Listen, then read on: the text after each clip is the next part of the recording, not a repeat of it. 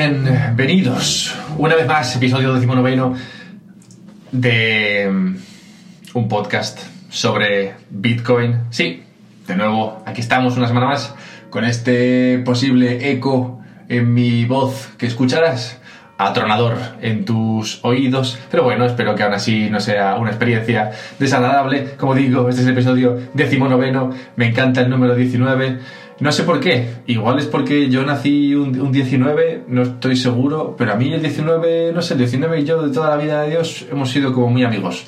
En plan, yo veo un 19 y me, me emociono y veo muchos 19 porque, claro, como mi cerebro sabe que los 19 me gustan, entonces se va fijando y entonces va viendo 19 por todos sitios. En plan, ¡jo, qué casualidad! En realidad, en realidad no es una casualidad porque, claro, como los voy buscando, pues los voy encontrando porque números están por todas partes. De modo que, que sí, mi cerebro está ahí a la búsqueda y captura de 19 y encuentro muchos 19.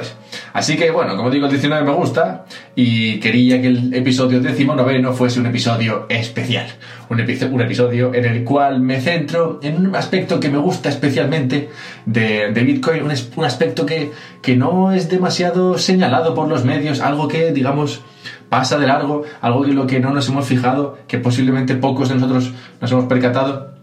Y, y como si esto fuese poco, quiero hacer una especie de pastiche uniendo esta característica que no solamente es de, Bitcoin, pero bueno, es en Bitcoin donde se ve más eh, clara. Quiero unir esto con un aspecto muy importante de la historia de Ethereum para que, para que aquellos que sois más de Ethereum pues no os sintáis solos. Así, así juntamos los dos y hacemos un gran pastiche para celebrar este, como digo, el episodio decimonoveno.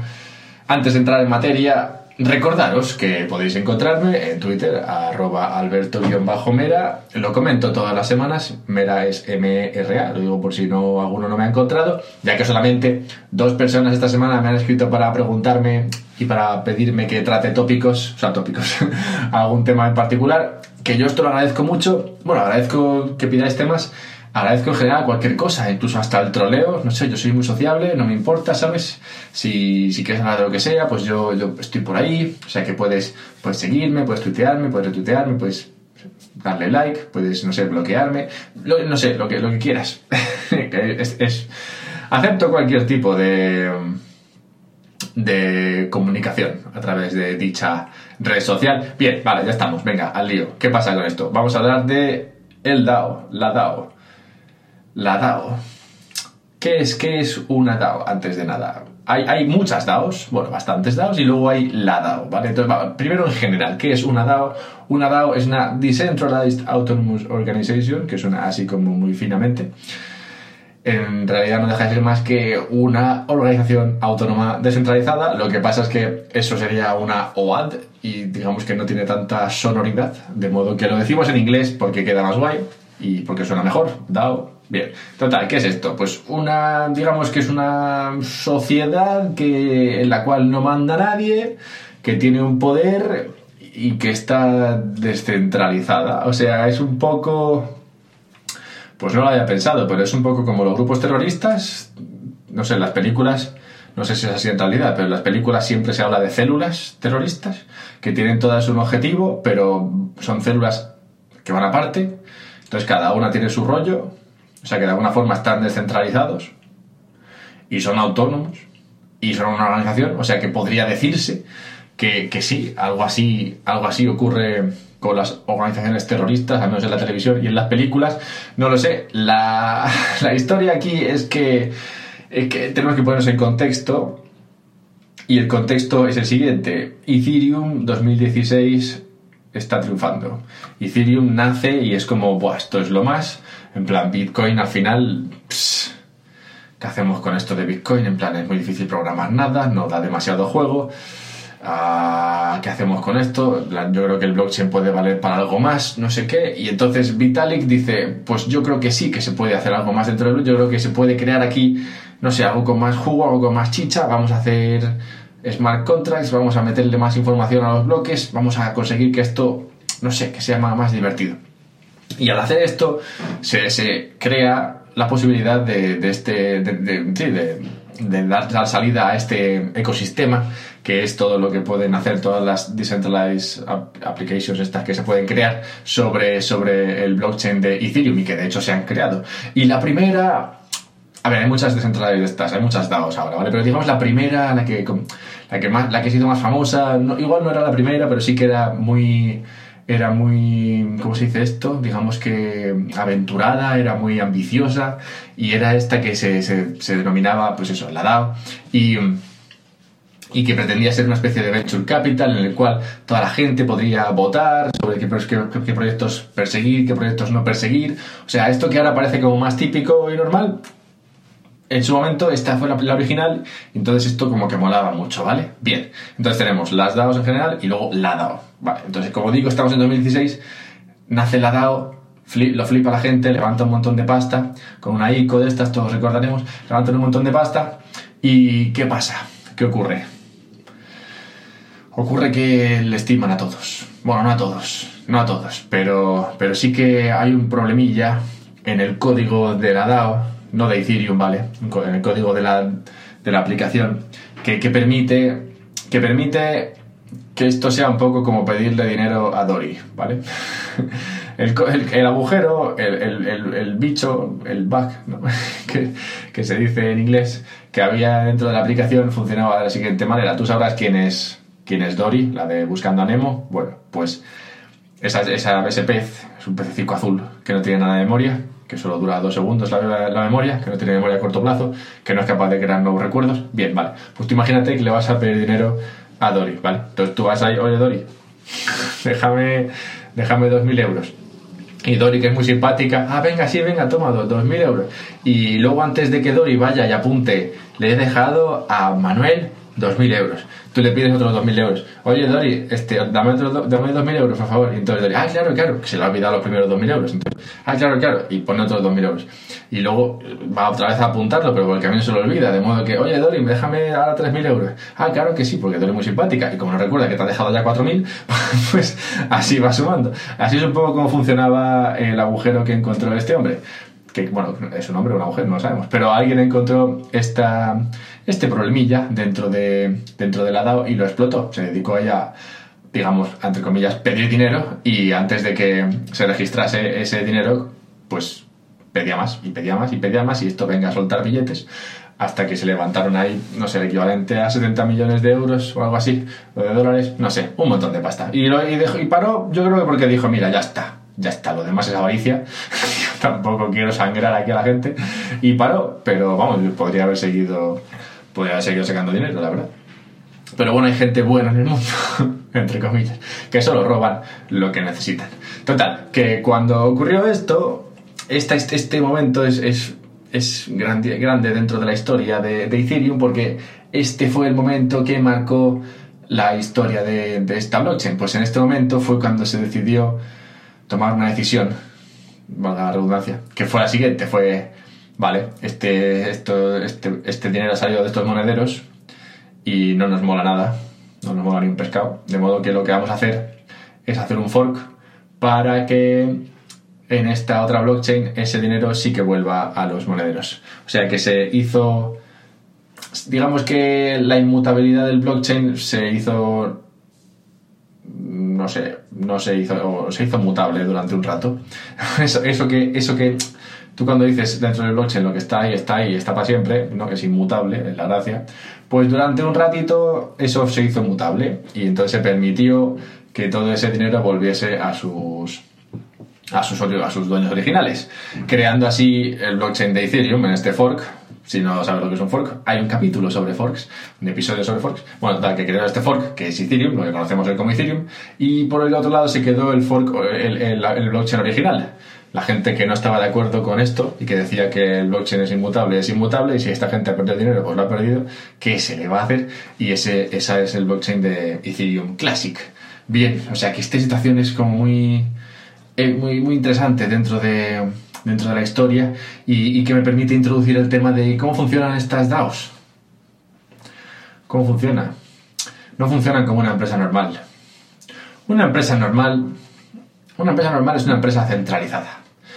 En una empresa centralizada, yo voy allí, primer día, me pongo mi traje, si es que es de traje, no sé, como que las empresas centralizadas tienen más rollo así de, traje. Entonces yo voy con mi traje y me siento ahí en mi cubículo y en mi cubículo recibo órdenes que son vienen de, de arriba, siempre de arriba. No sé, porque la gente, cuanto más, más alto la jerarquía, más, más arriba estás, cuanto más bajo, más abajo estás. No sé, no sé por qué lo hicieron así.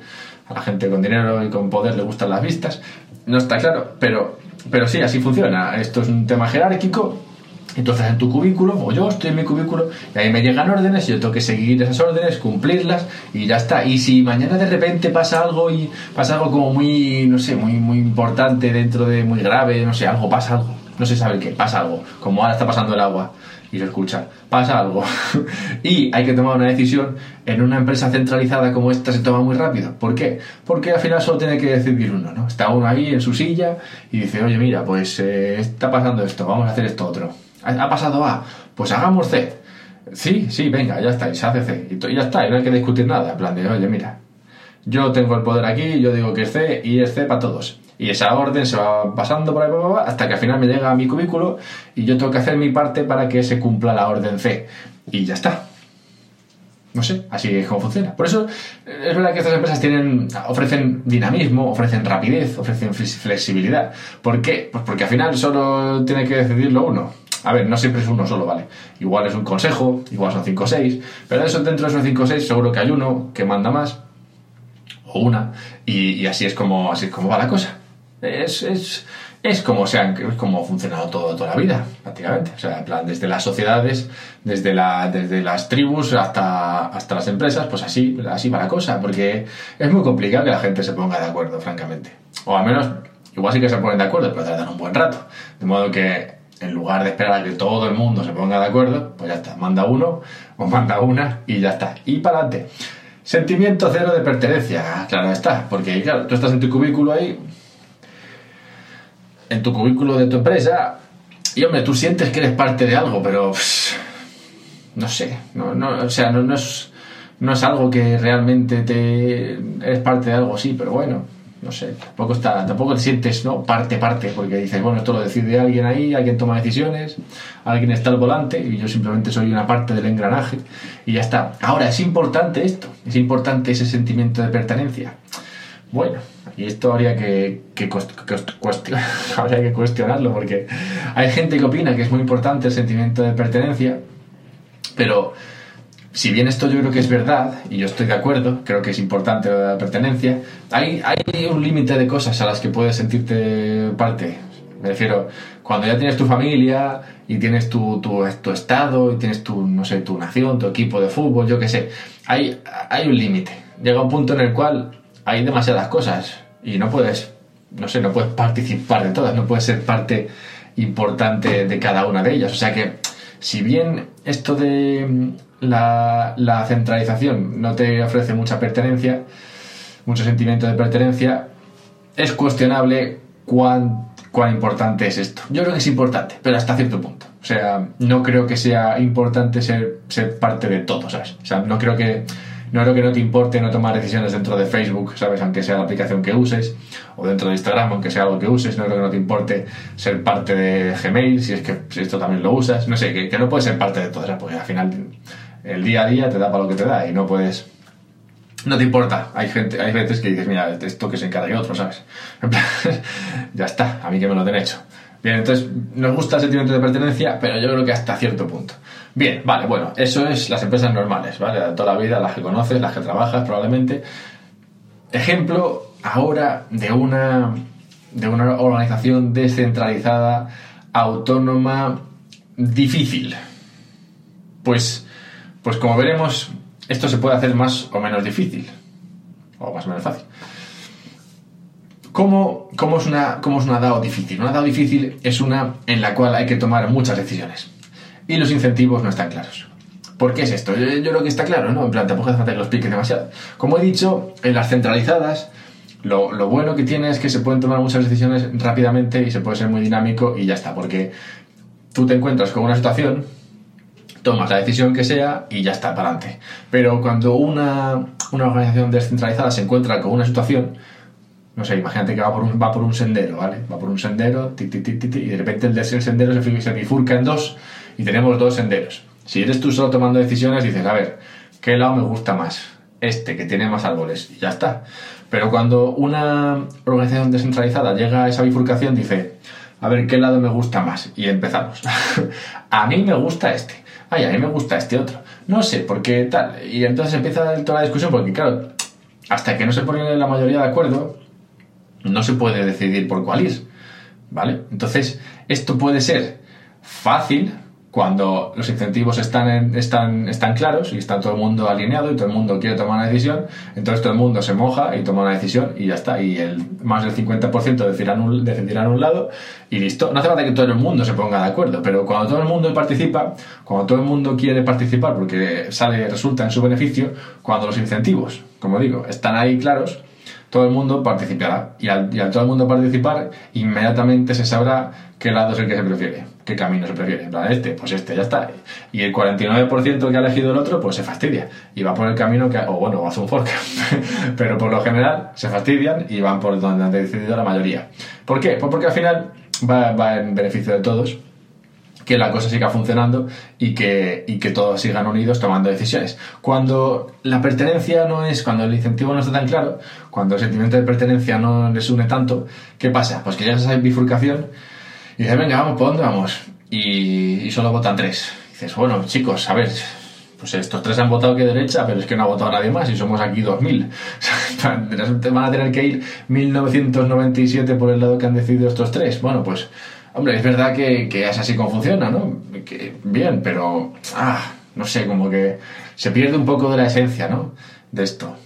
Y por esto es muy complicado lo de hacer una, lo de hacer una DAO, lo de hacer una DAO cuando hay que tomar demasiadas decisiones. Cuando, cuando la cosa es sencilla, pues todo se simplifica. Y, y cuando las decisiones no son muy complicadas, de nuevo, todo se simplifica. Cuando pretendes crear una DAO con mucha complejidad, se complica, como no puede ser de otra manera, la, la, historia bastante. Porque es eso, o sea, al ser humano tienes que mantenerle, tienes que mantenerle incentivado, tienes que mantenerle que tienes que hacer que se siga sintiendo partícipe. Y es complicado que alguien se sienta partícipe de un montón de decisiones que a veces son muy complejas porque en la vida hay que tomar muchas decisiones como para encima tener que estar participando dentro de una organización descentralizada que quiere que tomes también una decisión sobre no sabe muy bien qué y que no tenemos claro que o sea tienes que tener un incentivo.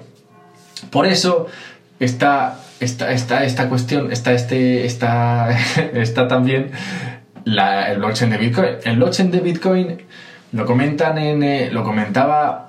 Ay, no sé quién lo comentaba. Creo que lo, comentaba el, el CEO de, de Aragon One, que es el equipo que está trabajando para, para Aragon. Que, que, Bitcoin puede, puede ser la, la DAO original. O sea, Bitcoin puede ser la primera organización, organización autónoma descentralizada que, que, funciona. Pues, pues en Bitcoin todo es muy sencillo. O sea, el sistema este es un sistema simple, ¿ves? Es un sistema que no tiene mucha complejidad. ¿Cuál es el rol de la, organización?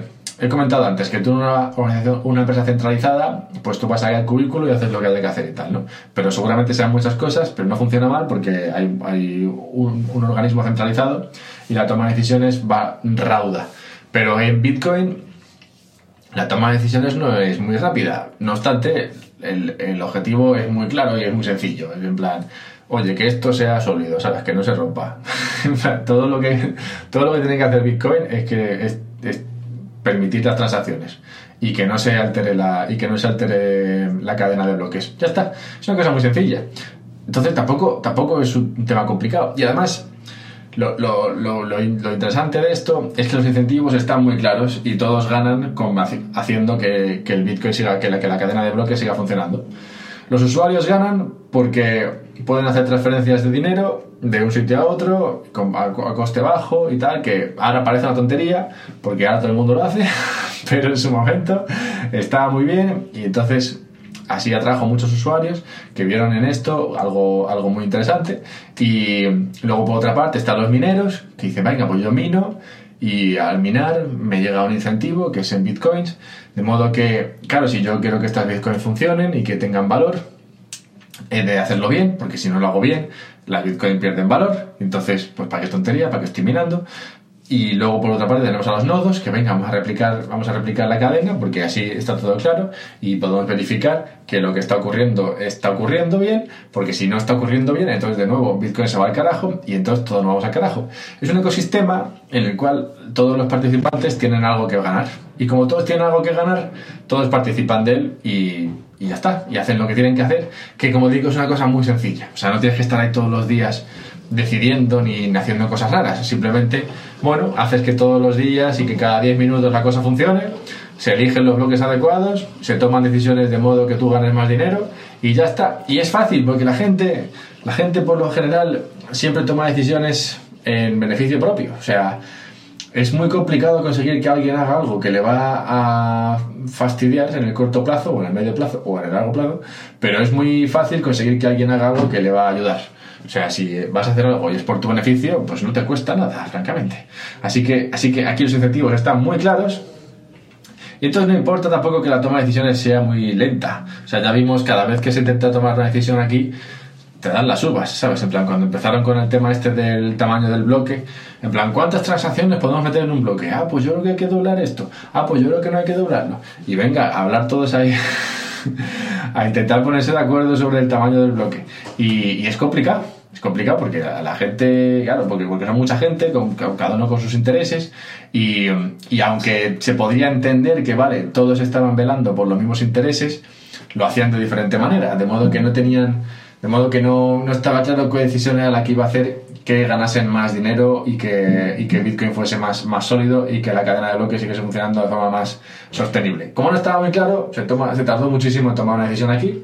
Al final se tomó la decisión de, bueno, lo de SafeWit y de, y de cancelar lo otro o sea, y de no ir con el otro, y ya está, y, y para adelante, pero tarda muchísimo en tomar, en tomar alguna decisión aquí, en conseguir que todos los, eh, bueno, que la mayoría de los nodos se pongan de acuerdo en tomar, en, en tomar un camino, en seguir un camino, y, y ya está, pero no, no pasa nada, porque como, como, como no hay demasiada complejidad, como la cosa es muy sencilla, las decisiones más o menos, no, no importa que sean las decisiones importantes, no importa que sean lentas, y, las decisiones eh, más, eh, más claras, las de, las de conseguir, las que, las que requieren, las que se requieren tomar para conseguir que la red sea eh, sólida y robusta, esas se toman fácilmente porque va a beneficio de todos, así que todos participan de ellas ya que todos ganan dinero. En el ejemplo ese del camino, aquí todos votarían, porque si todos votan, porque todos tienen algo que ganar, de modo que todos participan. Y así Así se toma una decisión rápidamente y que va en beneficio de todos, o de la mayoría, al menos. Así tenemos que Bitcoin, sí, se podría denominar como la primera DAO funcional. Y todo este sistema, toda esta historia, para lograr asegurar la escasez. Sí, la escasez, la escasez es algo que no, no valoramos demasiado. O sea, yo no, lo había, no me lo había planteado. Y de hecho, es, es complicado ver si lo plantea, planteas esto porque no es algo a lo que estemos acostumbrados a ver. La escasez no la hemos visto nunca. Esta es la primera vez que estamos frente a algo que es, o que potencialmente es escaso, de verdad. Lo único que podría ser realmente escaso. O sea, si el sistema sigue funcionando como está funcionando, si, em, si toda esta toma de decisiones y demás sigue, sigue como hasta ahora, si los incentivos siguen en su sitio, nos encontraremos con una red que es muy robusta y que lo único que consigue, que lo único que hace es eso, como digo, confirmar bloques y, e incentivar y recompensar a la gente por, por, eh, crear estos bloques con un número de bitcoins que cada vez, cada cuatro años se va reduciendo, hasta un punto en el cual ya no se dan más bitcoins. Y en ese momento se acabaron los bitcoins y ya está, y son las que son, y son las que están, y ya no hay más. y esto es escasez. Y como digo, la, escasez no se valora lo suficiente. Vamos, yo, yo no la valoraba nada, no sabía. No lo había pensado. Yo, por ejemplo, pensaba en el oro y decía, hombre, el oro es escaso. El oro no es algo que, que, sea fácil de, de, encontrar.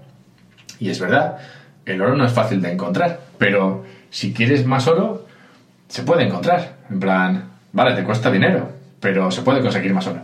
En plan, el oro no es algo que sea fácil de, de excavar y tampoco es algo que sea fácil de crear, de hecho no se puede crear, Así que, claro, es muy escaso, pero es tan escaso como queramos hacerlo nosotros. Si de verdad te quieres gastar un montón de pasta en sacar oro, pues oye, sacas más oro. No es algo que realmente sea escaso, escaso, escaso. Y así pasa como con todo. Cada vez que se habla de los eh, de los rare, eh, rare, materials, estos, no sé, estos, estos materiales que son con nombres muy raros y que parece que hacen falta para algo y, y que son raros, se les llama de hecho raros, porque son eso, raros. Pero aún así, estos raros, que al principio era como, oh, solamente hay cinco de estos, luego se van sacando más y se van sacando más, y cuanto más se escarba, más se sacan. De modo que, que sí, hombre, son, son, son, pocos, son raros, pero no son escasos. En plan, son tan escasos como queramos que sean. Pero esto no, esto no, lo de Bitcoin me refiero. Esto es escaso, escaso. O sea, esto, esto es lo, lo primero con lo que nos encontramos que es realmente escaso. El Internet nada es escaso, todo se puede duplicar. Todo, la, todo, todo tiene su, su réplica y su capacidad de, de, de, multiplicación, pero, pero esto no, esto es lo que es. ¿Y cuánto vale la escasez de verdad? O sea, ¿cuánto vale la escasez genuina?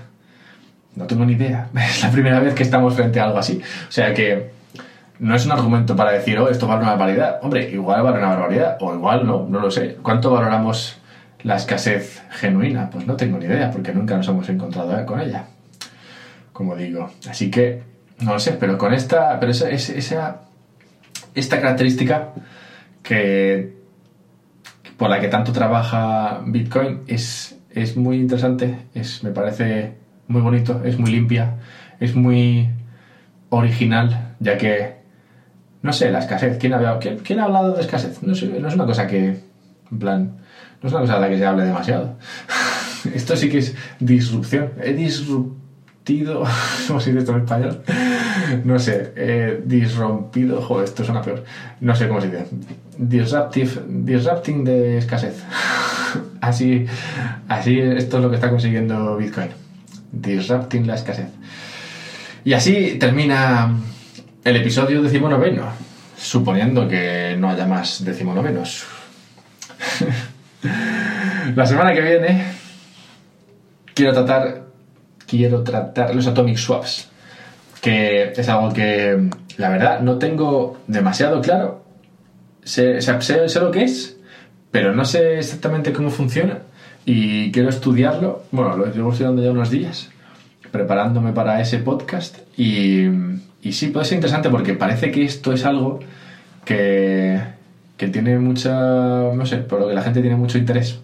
Así que sí, Atomic Swaps. ¿Qué es eso? ¿Por qué molan? No lo sé. Bueno, ya está. Venga, vámonos. Como digo, puedes encontrarme en Twitter, Alberto-Mera. Estas dos semanas últimas, desde que cambié el nombre, por eh, un podcast sobre Bitcoin. Me han subido mucho las visitas, no sé si es porque he puesto Bitcoin en el nombre y ahora me escribe más gente o me encuentra más gente, no lo sé si es por eso o por qué es. Pero bueno, si quieres que me encuentre más gente todavía, ya sabes que puedes compartirlo esto, en plan, no está de más, eh, yo te lo agradecería a mil. Así que nada, compártelo ahora con la gente, intenta convencer al mundo de lo interesante que es todo esto, de que solamente hay una cosa escasa, escasa, escasa de verdad en la vida, y aparte del amor, y, y nada, a ver si, si eres capaz de decir tienes más suerte que yo, porque yo intento convencer a la gente de que esto es importante y, y lo consigo muy poco, ¿eh? Muy poco. Hala, hasta la semana que viene.